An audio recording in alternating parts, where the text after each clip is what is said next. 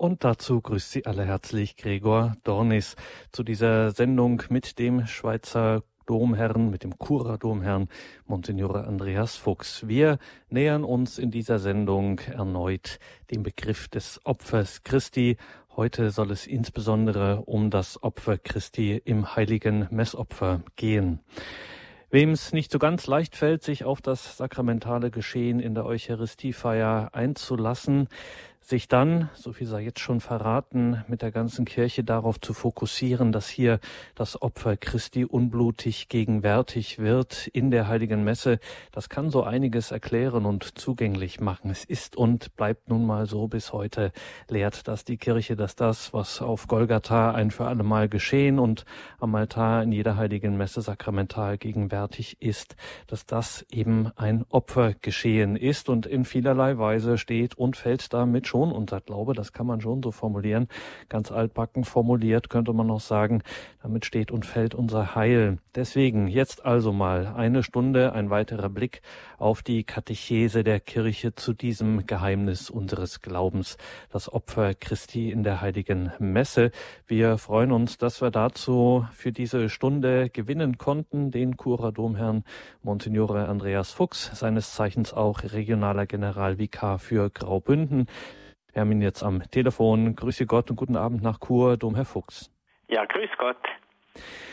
Domherr Fuchs, wir sprechen über das Opfer Christi und das ist einfach ein Begriff, ein Wort, ein Sprachgebrauch, eine Bedeutung, die uns im alltäglichen Leben einfach nicht mehr so vertraut ist. Das ist in unseren Tagen, hört man das eher selten. Wenn die Kirche davon spricht, von einem Opfer, ganz allgemein, was meint sie damit, was versteht sie darunter? Ja, es gibt ja äh, gute Bücher und eines äh, der guten Bücher ist der sogenannte Ludwig Ott. Äh, das ist so eine ähm, ein bisschen vielleicht trockene Zusammenfassung der sogenannten Dogmatik, also der äh, Glaubenslehre, der eben der Dogmen, die eine Glaubens Wirklichkeit ausdrücken. Und äh, da ist relativ äh, eben trocken. Für, für jene, die sehr gerne blumig haben, ist das kein gutes oder kein geeignetes Buch. Es ist nicht äh, romantisch oder so, äh, sondern eben es geht äh, einfach, es geht um die Sache, es geht um die Glaubenswirklichkeiten, es geht um die Glaubenswahrheiten. Und aber mir gefällt dieses Buch eben, weil es so trocken ist, weil es einfach nüchtern äh, den Glauben der Kirche erklärt. Und äh, da steht eben auch in diesem Buch, was man unter Opfer zu verstehen hat. Einerseits äh, im allgemeinen Sinn und dann aber auch im religiösen Sinn und im liturgischen Sinn. Und da schreibt dieser Ludwig Ott, unter Opfer versteht man im weitesten Sinn die Hingabe irgendeines Gutes um eines guten Zweckes willen. Also eben Opfer hat ganz allgemein mit Hingabe, mit Geschenk zu tun. Ich schenke etwas jemandem. So, das könnte man vielleicht ein bisschen in der äh, heutigen Sprache äh, sagen. Ganz allgemein, ich schenke etwas. Eben, ähm, man sagt je nachdem auch, ich opfere etwas auf oder ich opfere etwas hin. Ich, ich opfere dir etwas oder ich opfere meinen Nachmittag oder äh, ich opfere meine Zeit für jemanden. Eben das Opfer, das ist ganz im Allgemeinen. Und dann äh, in der religiösen Bedeutung versteht man unter Opfer im weiteren Sinn jeden inneren Akt der Selbsthingabe an Gott und jede äußere Kundgebung der inneren Opfergesinnung, zum Beispiel Gebet, Almosen, Abtötung. Also eben, äh, ich, wenn allgemein, wie wir gesehen haben, äh, Opfer äh, besteht darin, dass man irgendetwas schenkt, ist es im religiösen Sinn. Äh, ich schenke eben etwas, aber nicht irgendjemandem, sondern ich schenke Gott etwas. Und ich schenke das äh, in einem inneren Akt der Hingabe, eben ich schenke mich selber äh, innerlich, aber das zeige ich eben auch gegen außen. Ich möchte mich Gott schenken, mich Gott weihen, mich Gott hingeben, mich Gott aufopfern, kann man auch sagen. Und das zeigt sich auch äh, durch, äh, in einer äußeren Handlung, eben Almosen, Abtötung, Buße, Gebet oder sonst etwas. Und dann in einem engeren liturgischen Sinn, also im kultischen Sinn, wie man auch sagt, oder im gottesdienstlichen Sinn, im Gottesdienst, versteht man unter Opfer eine äußere religiöse Handlung, in der eine sinnenfällige Gabe durch einen rechtmäßigen Diener Gottes dargebracht wird, zur Anerkennung der absoluten Oberherrlichkeit Gottes und seit dem Sündenfall zur Versöhnung Gottes. Tönt vielleicht ein bisschen kompliziert oder anders ausgedrückt, eben es geht um eine äußere religiöse Handlung, die sinnenfällig ist, also die wir mit unseren Sinnen wahrnehmen können, mit den Augen oder mit den Ohren äh, oder mit den anderen äußeren Sinnen. Eben es ist eine Gabe, die ich Gott schenke, die sinnenfällig ist, die wahrgenommen werden kann und sie wird durch einen rechtmäßigen Diener Gottes dargebracht. In der heiligen Messe ist der rechtmäßige Diener Gottes der Priester. Er bringt eine sinnenfällige Gabe, nämlich in diesem, äh, in diesem Fall Brot und Wein, Gott dar, beziehungsweise eben, wie wir dann sehen, werden die Brot und Wein werden verwandelt in den Leib und das Blut Christi. Er bringt also Christus selber eigentlich dem Vater dar. Eben, er bringt das Opfer Christi dar. Und was ist der Sinn? Äh, zur Anerkennung der absoluten Oberherrlichkeit Gottes. Oberherrlichkeit Gottes ist vielleicht nicht mehr so ein gebräuchlicher Ausdruck äh, zur, äh, man könnte sagen, zur, eben zur Herrlichkeit Gottes, zur Verherrlichung Gottes, zur Anerkennung seiner Majestät, seiner Erhabenheit, seiner Größe, seiner Allmacht. Einerseits eben, man möchte Gott die Ehre geben, weil wir ihm Anbetung schulden, das zeigen durch dieses Opfer, das wir da bringen und seit dem Sündenfall zur Versöhnung Gottes, also auch ein Sühnopfer, ein Opfer der Wiedergutmachung. Also eben man kann sagen, in diesem liturgischen Sinn, eben in diesem auch das, was dann die heilige Messe betrifft, es braucht einerseits eine sichtbare Opfergabe, in diesem Fall Brot und Wein, einen Opferpriester, also einen rechtmäßigen Diener, in diesem Fall der geweihte Priester, ein Opferzweck, also ein Sinn, warum ich das tue, eben die Anerkennung der Herrlichkeit Gottes und die Sühne für die Sünden und es braucht dann auch eine Opferhandlung, also es geschieht da auch etwas.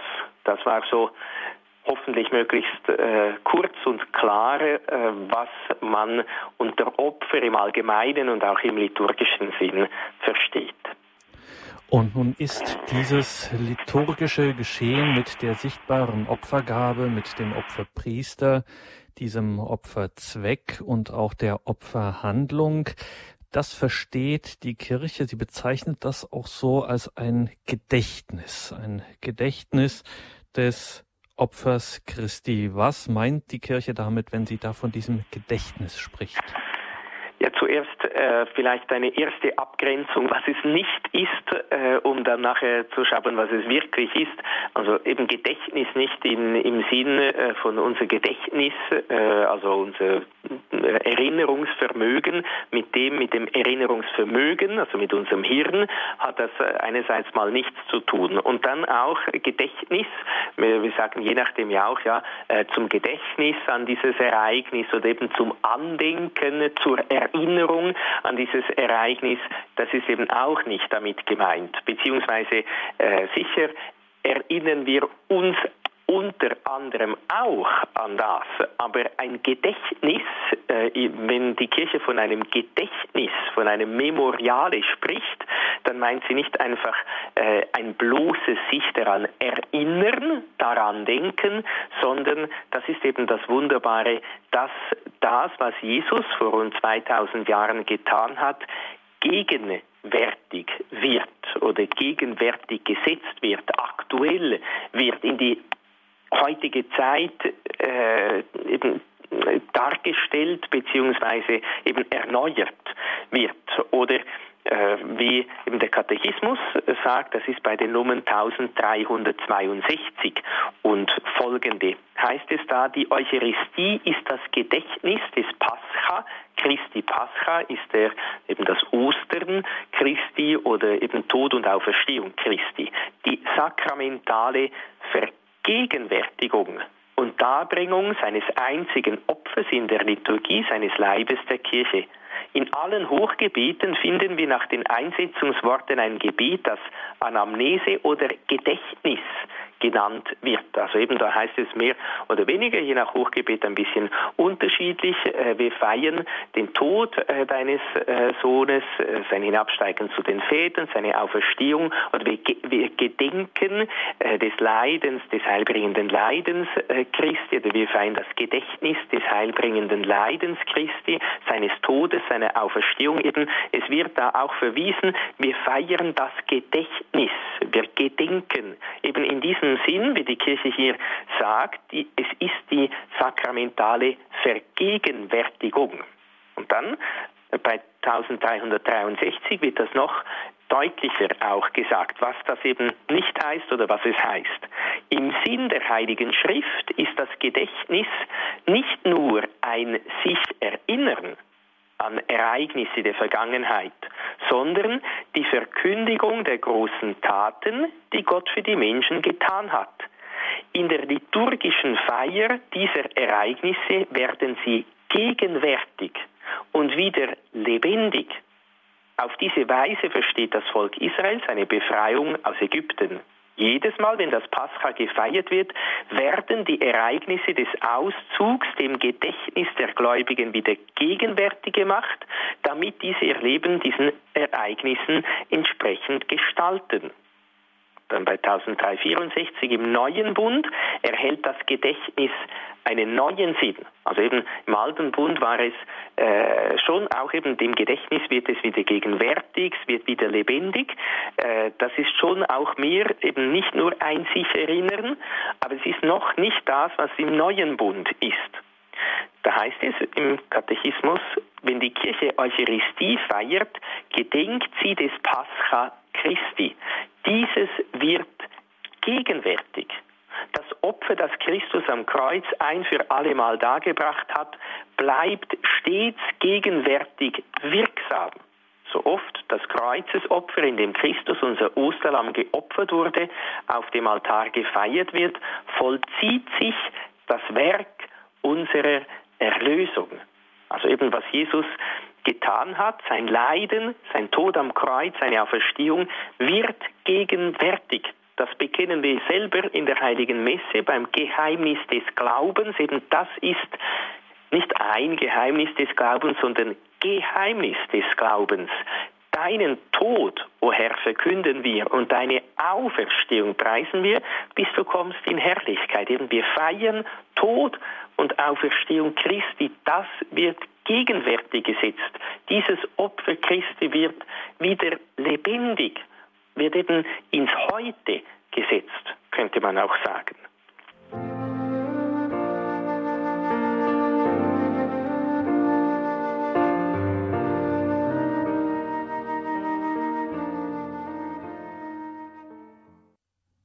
Das Opfer Christi in der heiligen Messe, in der Eucharistiefeier, das ist unser Thema heute mit Domherr Andreas Fuchs aus Chur. In der Schweiz sind wir telefonisch zu diesem Thema verbunden. Und jetzt haben wir von Ihnen, Domherr Fuchs, ein wenig aus dem Katechismus der katholischen Kirche gehört, auch das Zitat aus der Kirchenkonstitution des Zweiten Vatikanischen Konzils Lumen Gentium 3. Ich sage das nochmal so oft, das Kreuzesopfer, in dem Christus, unser Osterlamm, geopfert wurde, auf dem Altar gefeiert wird, vollzieht sich das Werk unserer Erlösung. Das sind sehr starke Worte und wenn wir dem Glauben schenken dürfen, und das dürfen wir natürlich, dass das auch so gemeint ist, wie das gesagt ist, dann hat das ja beachtliche Konsequenzen, unter anderem, dass eben dann diese Eucharistie, die wir in der Heiligen Messe feiern, tatsächlich selber irgendwie auch ein Opfer ist. Wie müssen wir denn das verstehen? Ja, die äh, Eucharistie ist eben, oder das Opfer Christi und das Opfer der Eucharistie, äh, es ist eben eigentlich dasselbe Opfer, beziehungsweise eben das Opfer der Eucharistie macht äh, das Opfer Christi gegenwärtig. Äh, es ist nicht in dem Sinn, dass jetzt äh, Christus etwas vergessen hätte, dass das Opfer Christi nicht vollständig in sich, äh, vollkommen in sich wäre. Eben, es ist kein weiteres Opfer, sondern es ist das Kreuzesopfer. Eben es heißt so oft das Kreuzesopfer auf dem Altar gefeiert wird. Nicht noch irgendwas Zusätzliches, sondern äh, eben das Opfer der heiligen Messe ist ein wirkliches Opfer. Oder wenn wir da zu Beginn äh, gesagt haben, äh, es, ist, äh, es braucht für ein Opfer eine sichtbare Opfergabe, ein Opferpreis, ein Opferzweck, eine Opferhandlung, äh, dann äh, lehrt die Kirche eben, dass es dasselbe Opfer ist, eben es ist dieselbe Opfergabe, nämlich Christus selber opfert sich auf, es ist derselbe Opferpriester, nämlich Christus bringt dieses Opfer dar. Einerseits eben, oder damals auf dem Kreuz hat er sich selber Gott dem Vater dargebracht, jetzt tut er es im Priester und durch äh, den Priester, man nennt das eben in persona Christi, äh, in der Person des Priesters handelt Christus selber, also eben die gleiche Opfergabe, der gleiche Opferpriester, das gleiche Opferlamm, Christus, äh, nur die Art und Weise des Opferns, das ist unterschiedlich äh, zwischen dem Opfer Christi und, Op und, dem Opfer der Eucharistie. Beim Opfer Christi am Kreuz floss das Blut sichtbar. Beim Opfer der Eucharistie fließt es nicht äh, sichtbar. Wir sehen nicht Blut fließen. Aber äh, das Blut und der Leib Christi, eben, äh, das Opfer Christi ist wahrhaft, wirklich und äh, wesentlich gegenwärtig. Also äh, eben das, das Opfer der Eucharistie könnte man auch sagen, es fügt insofern äh, eben dem Opfer Christi nicht etwas hinzu, was dem Opfer Christi fehlen würde, aber es fügt uns ein, es fügt die ganze Kirche ein in äh, dieses Opfer. Es macht das Opfer Christi gegenwärtig und, und lässt auch uns teilhaben an diesem Opfer Christi, eben durch unsere Hingabe unserer selbst. Das heißt, wir können auch, also auch ich als kleiner gläubiger Christ, der jetzt da in der Kirchenbank sitzt oder kniet, ähm, kann mich durchaus in einer geistigen Weise mit diesem Opfer, das jetzt dem Priester natürlich vorbehalten ist, dem Amtspriester vorbehalten ist, kann ich mich trotzdem in einer gewissen geistigen Weise vereinen, mich damit hineingeben. Ja, es, äh, es äh, also ich möchte gerne ein, ein sehr schönes Zitat äh, oder ein längeres Zitat von Papst äh, Benedikt dem 16. Äh, erwähnen, wo er eben einerseits dieses äh, Opfer, diese Gegenwärtigsetzung des Opfers sehr schön, äh, diese Aktualität, dieses ins Heute treten äh, erwähnt, andererseits eben auch äh, dieses Hineingenommensein unseres Lebens in das Opfer Christi. Und da sagt er, in den liturgischen Handlungen wird Christus durch das Wirken des Heiligen Geistes gegenwärtig, wird das Heilsgeschehen gegenwärtig, eben das Werk unserer Erlösung.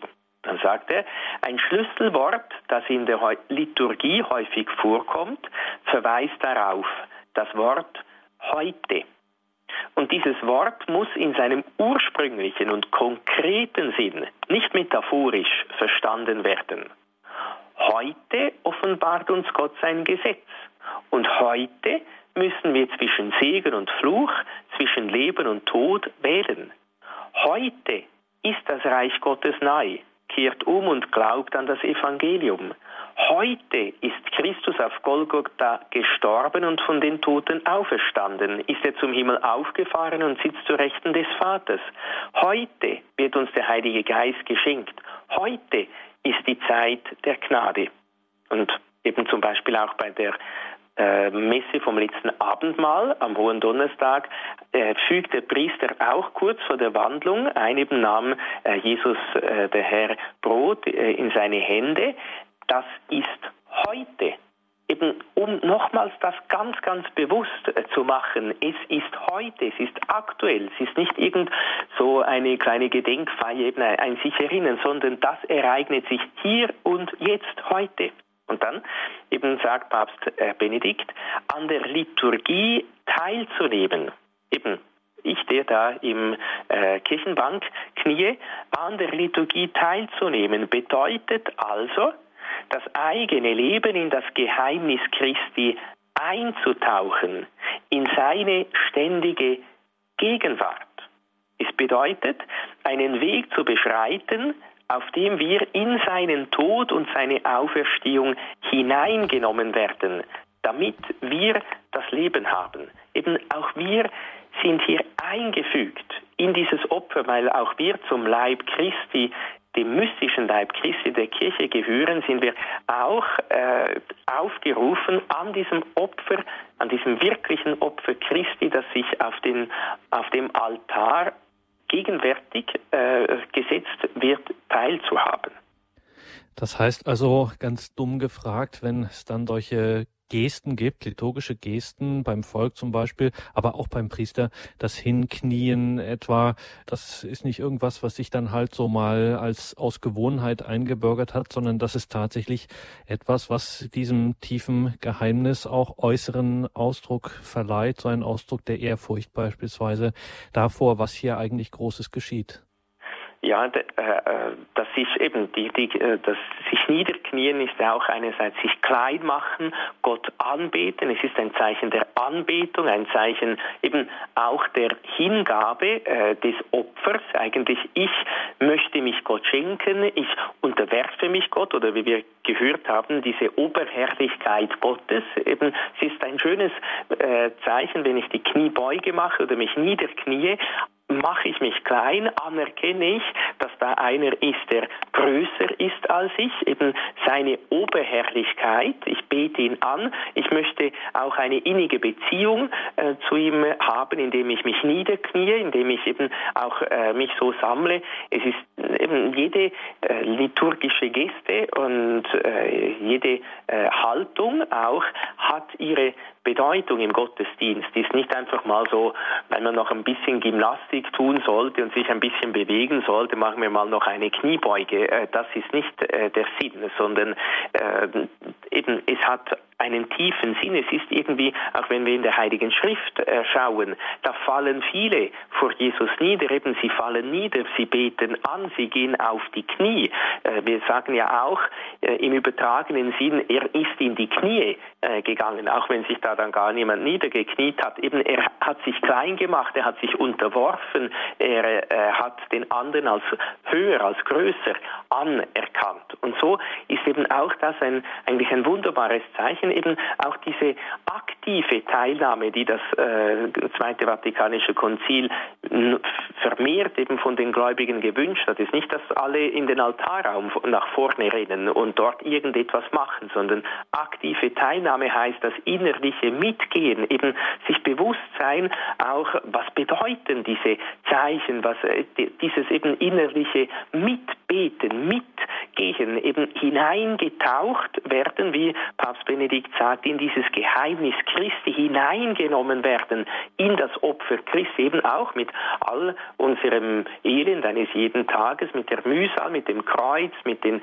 Lasten eines jeden Tages, eben auch das geistigerweise hineinopfern in dieses Opfer Christi, damit es zum Heil und Segen werde für uns und seine ganze heilige Kirche.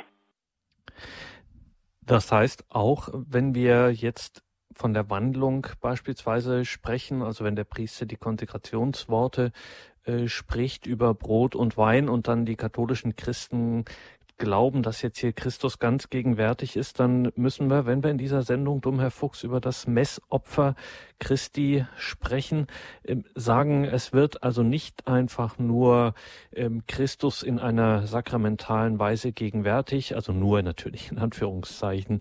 Ähm, das ist schon gewaltig und unvorstellbar genug, aber hier wird auch sozusagen das ganze Heilsgeschehen in wirklicher und realer Weise gegenwärtig. Also der Kniefall gebührt nicht allein nur der Person Jesu Christi, sondern auch seinem Werk, was hier gegenwärtig wird.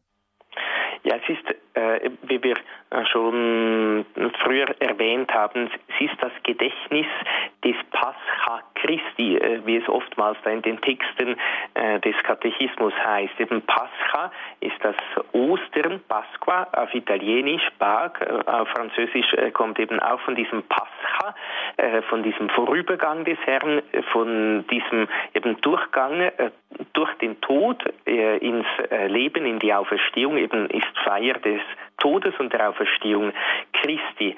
Einerseits, wie Sie erwähnt haben, tritt der Opfercharakter äh, der Eucharistie schon bei den Einsetzungsworten zutage, eben dass äh, der Leib, der hingegeben wird, das Blut, das vergossen äh, wird und äh, andererseits eben äh, stellt das äh, Opfer der Eucharistie, äh, das Opfer des Kreuzes dar äh, und wie es bei 1366 im Katechismus heißt, ist dessen Gedächtnis und wendet dessen Frucht zu. Eben es ist ein einziges Opfer, äh, wie es dann auch bei 1367 heißt, das Opfer Christi und das Opfer der Eucharistie sind ein einziges Opfer.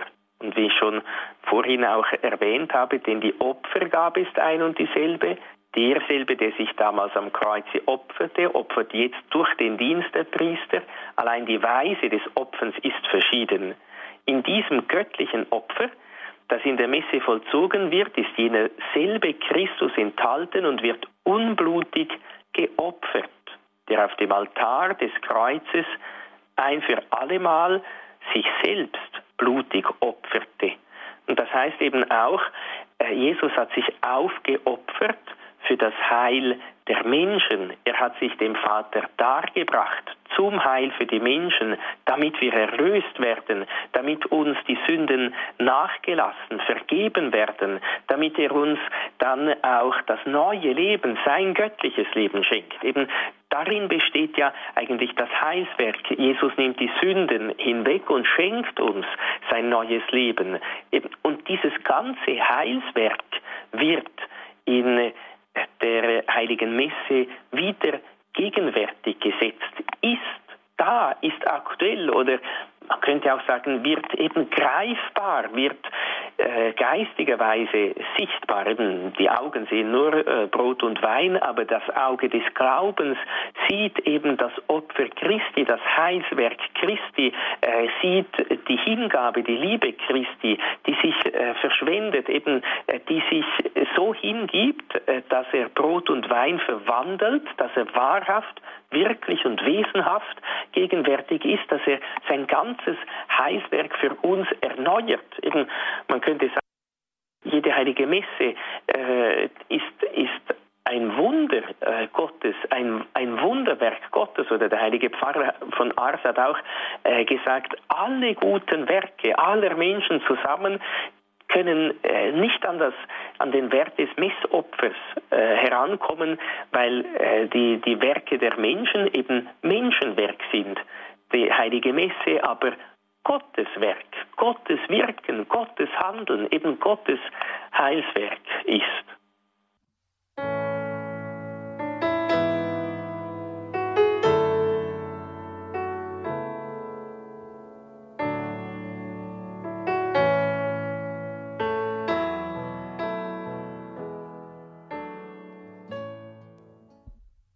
Das Opfer Christi und das Opfer der Eucharistie, das ist unser Thema in dieser Sendung mit Domherr Andreas Fuchs aus Chur in der Schweiz.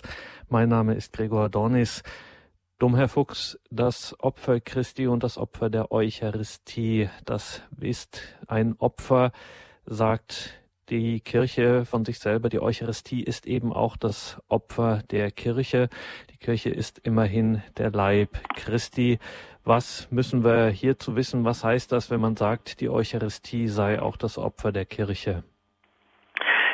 Erklärt die Kirche sehr schön im Katechismus ab 1368. Und äh, da heißt es eben auch, die Kirche, der Leib Christi, nimmt am Opfer ihres Hauptes teil.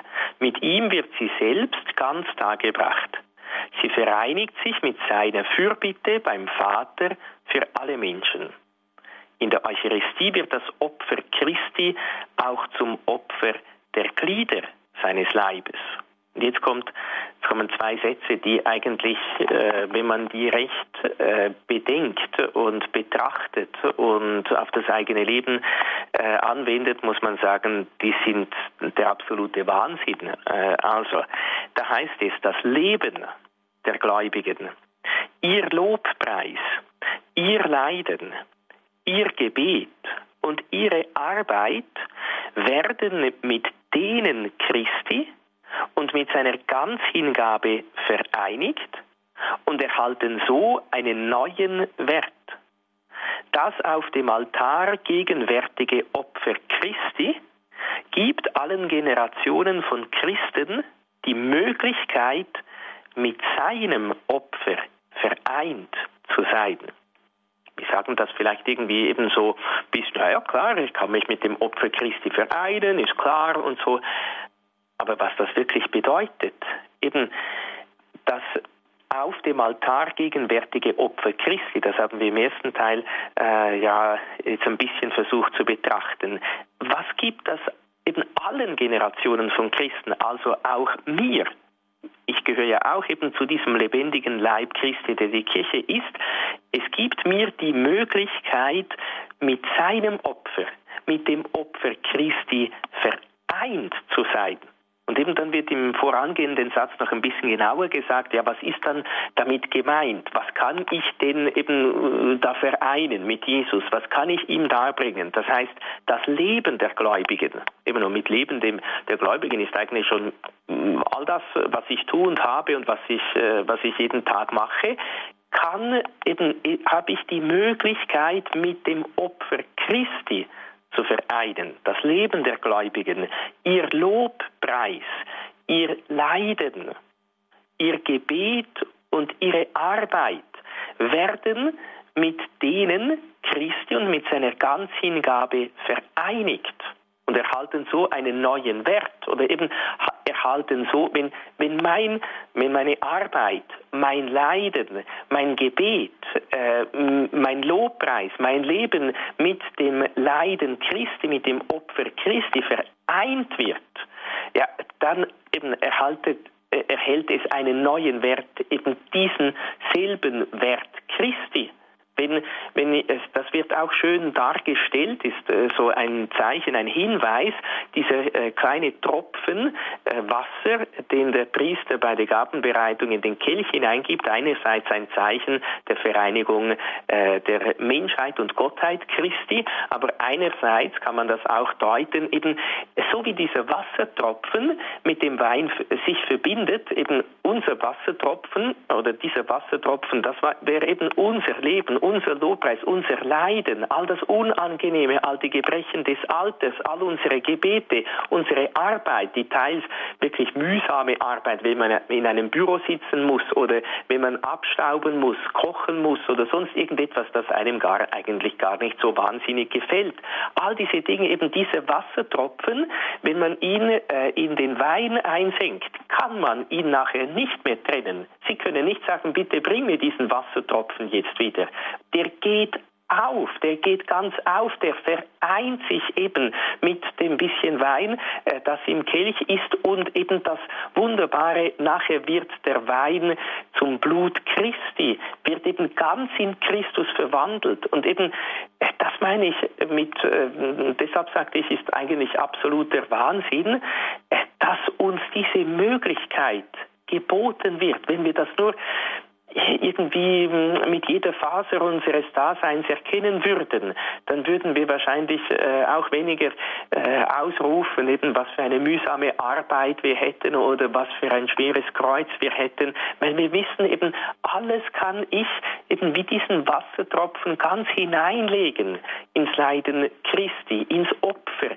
Christi. Und es wird mit dem Opfer Christi vereint und erhält eben auch diesen Wert, diesen unendlichen Wert des Opfers Christi. Eben das ist eigentlich das Wunderbare. Und das geschieht bei jeder heiligen Messe. Bei jeder heiligen Messe werden wir eben auch aufgefordert äh, zu beten, damit mein und euer Opfer Gott dem allmächtigen Vater gefallen. Eben mein Opfer, das Opfer des Priesters, also eben das Opfer Christi, das er darbringt und unser Opfer, dass es zum Heil und äh, Segen, zum Lobe Gottes, zum Segen für uns und seine ganze heilige Kirche werde. Eben etwas, äh, dann, dann, dann denke ich, dann nimmt man, wenn man nur schon diesen einen Punkt äh, ein bisschen erahnt hat, äh, ja, dann nimmt man doch ganz, ganz anders an der Heiligen Messe teil. Eben dann ist das ist diese aktive Teilnahme, die die Kirche so sehnlichst wünscht, dass wir nicht das Publikum sind oder die Gottesdienstbesucher,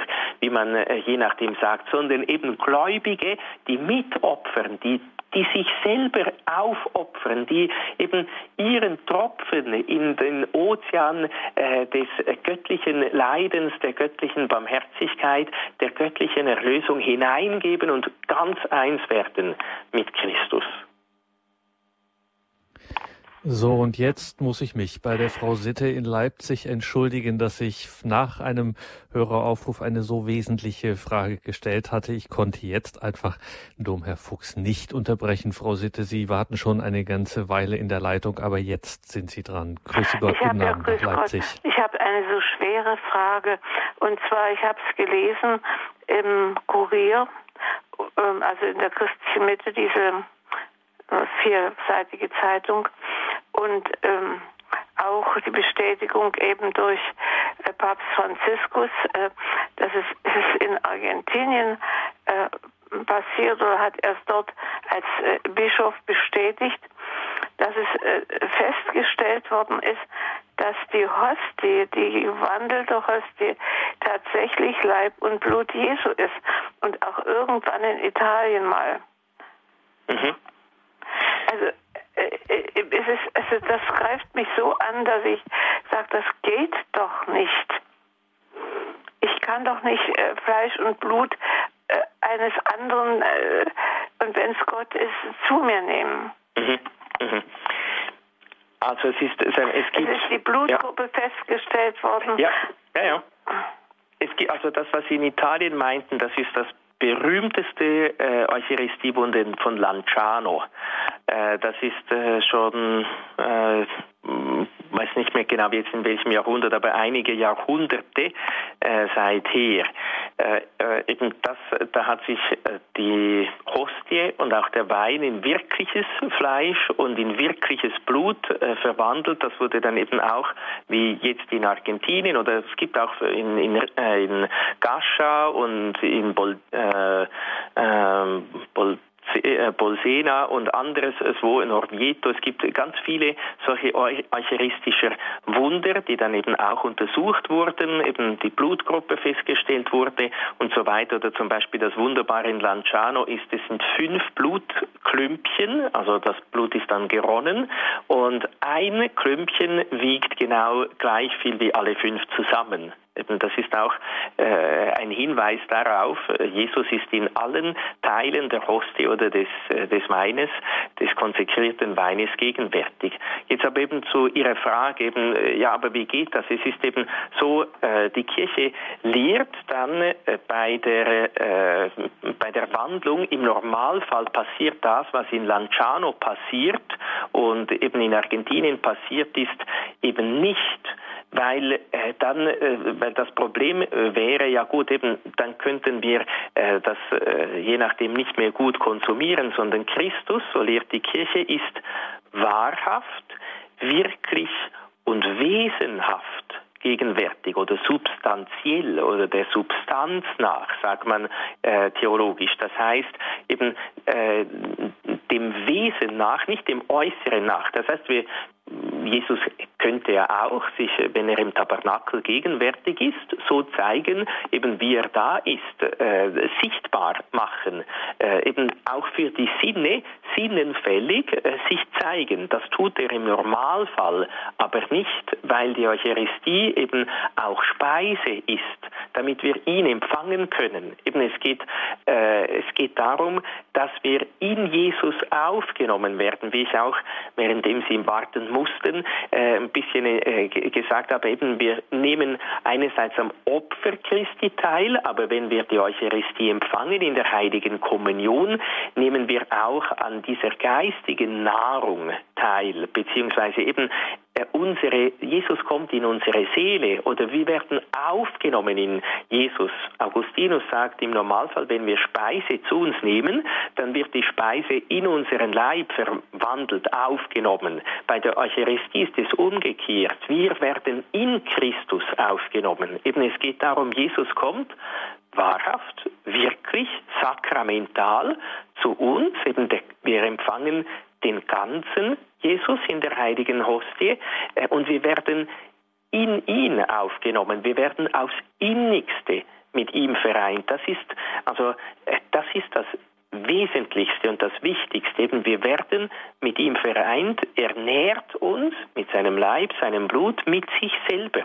Der heilige Pfarrer von As sagt, ja, der liebe Gott hat, hätte gerne eine Nahrung äh, ge, äh, uns geben wollen, die unsere Seele eben wirklich sättigt, aber hat nichts gefunden in der Schöpfung und deshalb hat er entschieden, sich selber zu geben. Das ist auch das Wunderbare an der Eucharistie. Ja, danke. Danke Ihnen. Alles Gute nach Leipzig. 089 517 008 008 unsere Telefonnummer, unter der Sie uns hier erreichen können. Drum, Herr Fuchs, die Zeit schreitet unerbittlich voran und ein Thema müssen wir einfach auch noch angehen, nämlich das mit diesem wahren Opfer, das die Eucharistie ist.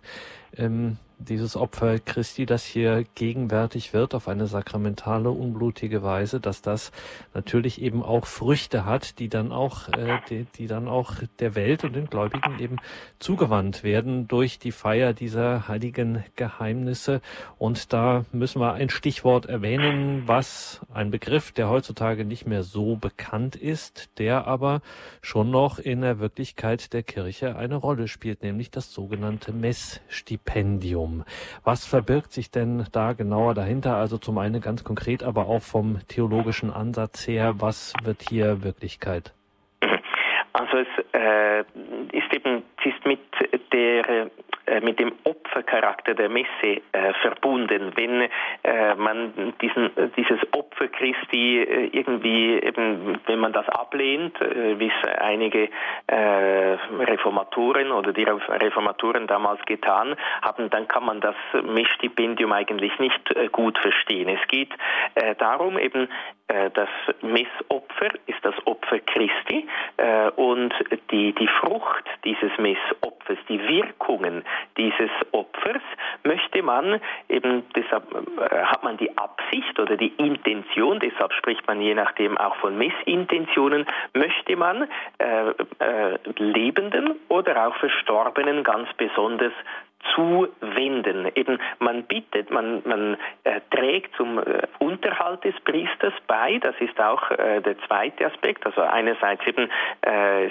steht es im Zusammenhang mit dem Opfercharakter der Messe und ist zugleich auch eine Spende im Sinne der kirchlichen Diakonie. Das heißt eben ein, ein Liebeswerk. Äh, und viele Priester leben ja äh, auch von diesen Messstipendien. Das heißt, ich gebe dem Priester einen Beitrag an seinen Lebensunterhalt. Es ist nicht so, dass ich die Messe bezahle, äh, oder weil die Messe hat einen unendlichen Wert, weil sie eben das Kreuzesopfer Christi ist. Aber ich bezahle, ich gebe dem Priester eine Spende für seinen Lebensunterhalt und bitte ihn, dass er äh, dann die Früchte des Messopfers in einer bestimmten äh, Intention, in einer bestimmten Absicht anwendet oder appliziert oder eben einer bestimmten Person, äh, einer lebenden oder einer verstorbenen Person zuwendet. Das ist eigentlich hoffentlich möglichst einfach gesagt äh, die Messintention. Also eben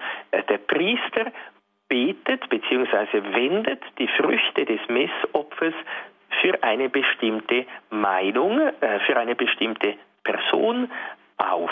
Das, eben wendet dir das zu. Und deshalb eben, weil der Priester ja auch von irgendetwas leben muss. Das heißt, bei uns im deutschsprachigen Raum gibt es fast überall Kirchensteuern. Äh, da ist das eben auch ein bisschen in Vergessenheit geraten. Aber schon in Italien äh, lebt der Priester hauptsächlich von äh, diesen Messstipendien. Ist also auch ein Beitrag an den Lebensunterhalt des Priesters, ein gutes Werk, ein Werk der Barmherzigkeit. Einerseits für den Priester, andererseits eben für die Person, für die ich ganz besonders beten lasse. Und jetzt haben wir die Frau Krämer in der Leitung.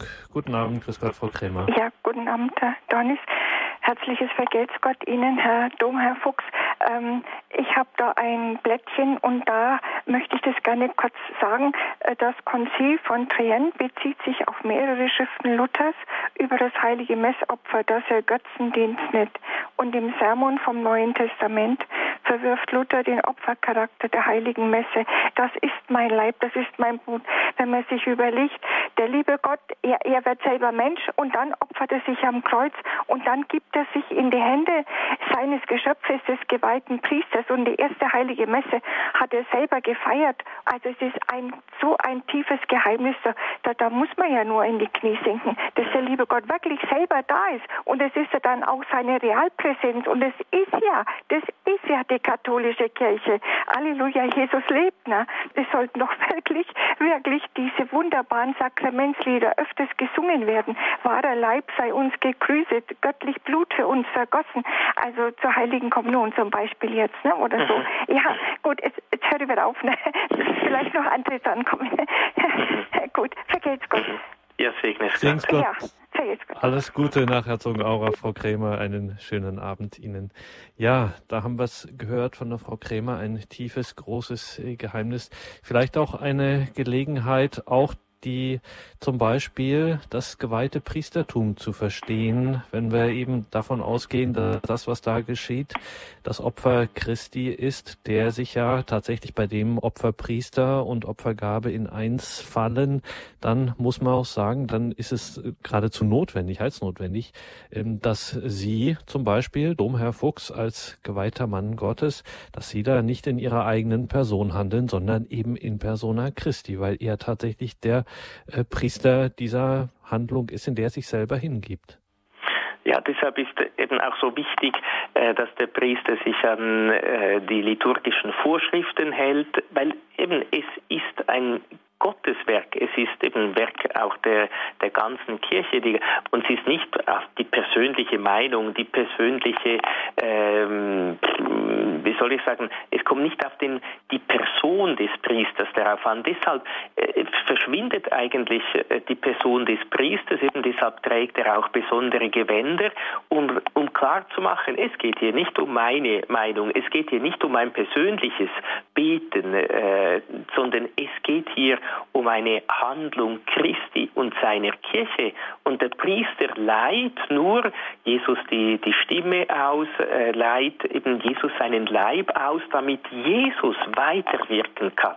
Eben deshalb, das ist auch äh, einer der tiefsten Gründe, deshalb verzichtet auch äh, der Priester auf seinen Willen, durch, das, durch den Gehorsam, auf seinen Leib, auf die, die menschliche Familie, auf die Sexualität, durch das Zölibat, auf Luxus. Äh, er soll ein armes, ein bescheidenes Leben führen, eben weil er Jesus ganz ähnlich sein möchte, weil er ganz auf sich selber verzichten möchte, um ganz für Jesus da zu sein, damit äh, Jesus eben bestmöglichst durch den Priester und im Priester wirken kann. Äh, das, eben, der, der, Priester muss eigentlich eben, soll möglichst, äh, bitte richtig verstehen, soll möglichst verschwinden. Eben auf den Priester, auf die Person des Priesters äh, kommt es eigentlich nicht darauf an, sondern es kommt auf Jesus daran, darauf an, der im Priester äh, wirkt. Ja. Das Opfer Christi in der heiligen Eucharistie im Messopfer, das war unser Thema heute hier in dieser Sendung. Vielleicht, ich überfalle Sie jetzt ein wenig, Domherr Fuchs, unseren heutigen Referenten hier in der Sendung, können wir, bevor wir dann von Ihnen den Segen empfangen, vielleicht noch ein klein wenig auf eine Heilige schauen, die heilige Gertrud. Im Vorgespräch hatten wir da ja auch eine bestimmte Sicht von ihr, eine Schauung ähm, betrachtet und das macht das Ganze vielleicht, was wir heute besprochen haben, auch noch einmal sinnenfällig zum Schluss dieses Gesicht der heiligen Gertrud, wie sie da Christus im Himmel sieht, der sein Herz in die Hand nimmt und es seinem Vater darbietet. Bevor wir Sie, Domherr Fuchs, um den Segen bitten, noch an Sie, liebe Hörerinnen und Hörer, der Hinweis, dass Sie natürlich diese Sendung wie immer auf einer CD bestellen können, auf den üblichen Wegen beim Radio Horeb CD-Dienst, beziehungsweise wenn Sie dann morgen im Laufe des Tages auf unseren Internetauftritt schauen, horeb.org, finden Sie das Ganze auch in Kürze im Podcast und Downloadbereich horeb.org. Ein herzliches Vergelt's Gott auch an Gabi Sonnenberg in der Regie. Da gab es heute auch viel zu tun. Sie begleitet sie jetzt weiter hier im Programm und betet mit Ihnen um 21.40 Uhr dann die Komplett, das Nachtgebet der Kirche. Bleiben Sie also bei uns hier in der Gebetsgemeinschaft von Radio Horeb und Radio Maria. Danke, Domherr Fuchs, für heute. Wir lassen Sie nicht gehen ohne den Segen und vielleicht könnten wir vorher noch auf das Beispiel des Gesicht der heiligen Gertrud schauen. Ja, sicher. Äh, und ich denke, vielleicht eben wichtig ist, auch wenn wir äh, da nicht vielleicht jetzt alles verstehen oder verstanden haben, äh, dass mm, wir singen auch beim Adoro Te Devote betend neigt dir oder eben anbetend neigt dir. Der Eucharistie kann man sich vor allem oder soll man sich vor allem anbetend mit gläubigem Herzen nahen, mit liebendem Herzen, damit, weil die Liebe, die, wenn zwei Menschen sich lieben, äh, dann verstehen sie sich oftmals ohne viele Worte. Äh, und es ist ein anderes Erkennen als durch Worte, aber ein viel schöneres, viel tieferes eigentlich. Und so ist es auch eben äh, dieses Geheimnis der Eucharistie. Sicher, man soll auch die Theologie studieren und so wie es heute Abend uns bemüht haben, das tun. Aber äh, das, was dann schlussendlich entscheidend ist, noch viel wichtiger ist, ist eben diese persönliche Beziehung zu Jesus in der Eucharistie und dieses anbetende, betende, liebende Nahen äh, der Eucharistie, um sich immer mehr hineinzusenken in äh, dieses große Geheimnis. Oder eben so wie es die heilige Gertrud äh, auch äh, geschaut hat, äh, so dass man eben sich selber auch da einbringt und, und mitschenkt. Und so möchte ich nun eben dieses äh, kleine Zitat äh, der heiligen Gertrud noch äh, Ihnen schenken und dann den Segen Gottes spenden. Sie sah, wie Christus im Himmel sein Herz in die Hände nahm und es seinem Vater als Opfergabe darbot. Während er dies tat, streckten alle Engel und Heiligen ihre Hände nach dem Opferherzen aus, um es selbst ebenfalls Gott anbieten zu können. Als sie das sah, läuteten auf Erden die Wandlungsglocken. Beim heiligen Messopfer schart sich die im Himmel triumphierende und die auf Erden streitende und die im Fegfeuer leidende Kirche um Jesus, den ewigen hohen Priester, zu einem Chor der Anbetung Gottes. Und so wollen wir Gott nun um seinen Segen bitten, dass auch wir uns vereinen können mit der im Himmel triumphierenden Kirche, mit der auf Erden kämpfenden, streitenden Kirche und auch mit der die im Fegfeuer leidenden Kirche, dass wir so Gott anbeten, seine Oberherrlichkeit anerkennen, ihm unser Herz schenken, gerade auch in der Feier der Heiligen Messe. Der Herr sei mit euch. Und mit deinem Geiste. Auf die Fürsprache der seligen Jungfrau und Gottesmutter Maria, aller Engel und Heiligen, segne, behüte, begleite und beschütze euch der allmächtige Gott, der Vater und der Sohn und der Heilige Geist. Amen. Danke, Dom, Herr Fuchs. Danke Ihnen, liebe Hörerinnen und Hörer. Es verabschiedet sich Ihr Gregor Dornis.